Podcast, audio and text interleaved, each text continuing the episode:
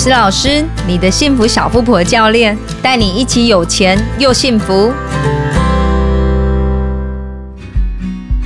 那今天要讲的主题是延长年终奖金为你带来的快乐，需要小心哪些大魔王呢？有钱进账很开心，对吧？农历年年终奖金入袋，人人都爱，一整年的努力可以好好的犒赏自己了。别误会哦，雨诗老师没有要教你如何犒赏自己，这个部分我相信你做的一定比我教的好。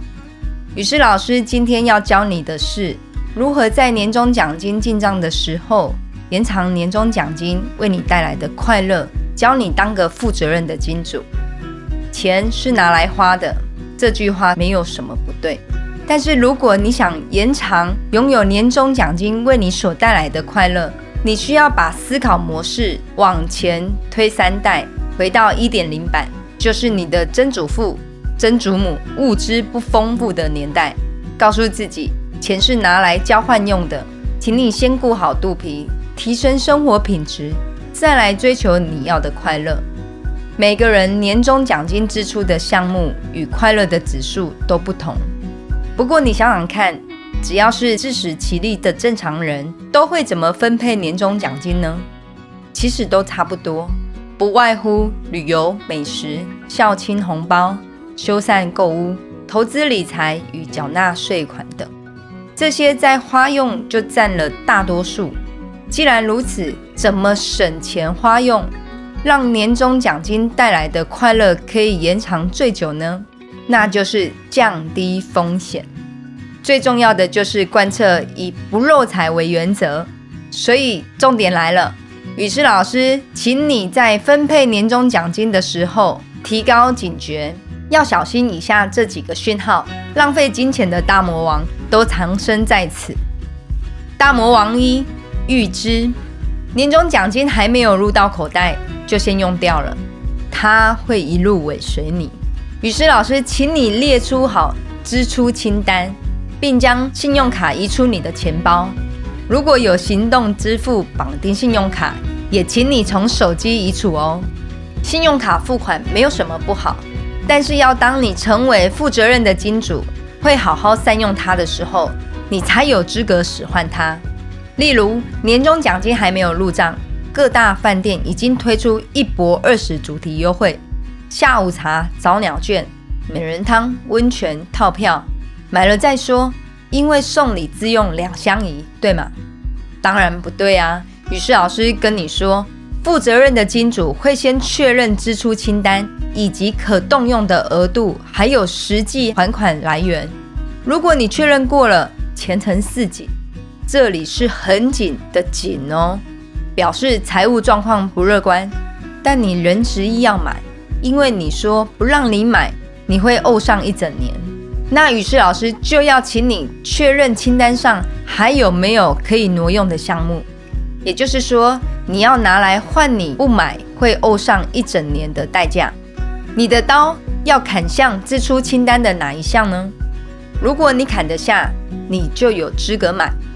再来是大魔王二超支，当你年终奖金用掉的金额比进账的金额多，它就在终点等你。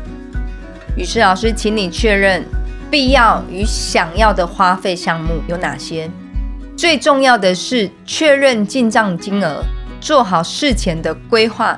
三不五时还要拿出来做进度的检视，保持最佳状态，游刃有余，并且远离会帮你花钱的家人与朋友。例如分配年终奖金的事前规划，你列了三层的孝亲红包。却被东凹西凹，帮兄弟姐妹多出了一份，或是列了两层要犒赏自己，却一不小心犒赏了三回的两层。你看看，时代在进步，手机都有智慧了，那你呢？手机记账 APP 或是 Google 的形式力，可以电脑与手机同步，不需要占用你的脑容量，也不用砍树。我能说你什么呢？你这个不负责任的金主！再来是最后一个大魔王三，快乐指数，依自己的快乐指数分配年终奖金，没有人会说你错。你只是没有人教你如何分辨假快乐真魔王。雨师老师，请你将需要用年终奖金来支付的项目摊在阳光下比大小，快乐指数越高，花费金额的占比可以越高，因为它可以帮你换来最大的快乐。但是这里有一个不可逆的因子，请你一定要牢记，就是时间，因为时间是快乐的试金石。例如有两件事花你相同的钱，第一件事是保证你工作无余三年，第二件事是保证你跟你的子孙炫耀三十年。当这个 moment 来临时，请摸着你的良心来比大小，找出你想要将哪件事排在最前面。哪个在前，哪个在后，这个顺序只有你自己知道。如果连你都要欺骗自己，怎么可以怪老天爷呢？发生在你身上的快乐总是那么的短暂。如果面对自己的时候还需要披着善意的谎言，那就像是开启导航功能，而 GPS 却永远定不了位。不管你想去哪里，都是白搭。赚钱没有是轻松的。想要不漏财也是同样的道理。想要延长年终奖金为你带来的快乐，一定要避开雨师老师说的大魔王。答应老师，你会小心好吗？当个负责任的金主哦。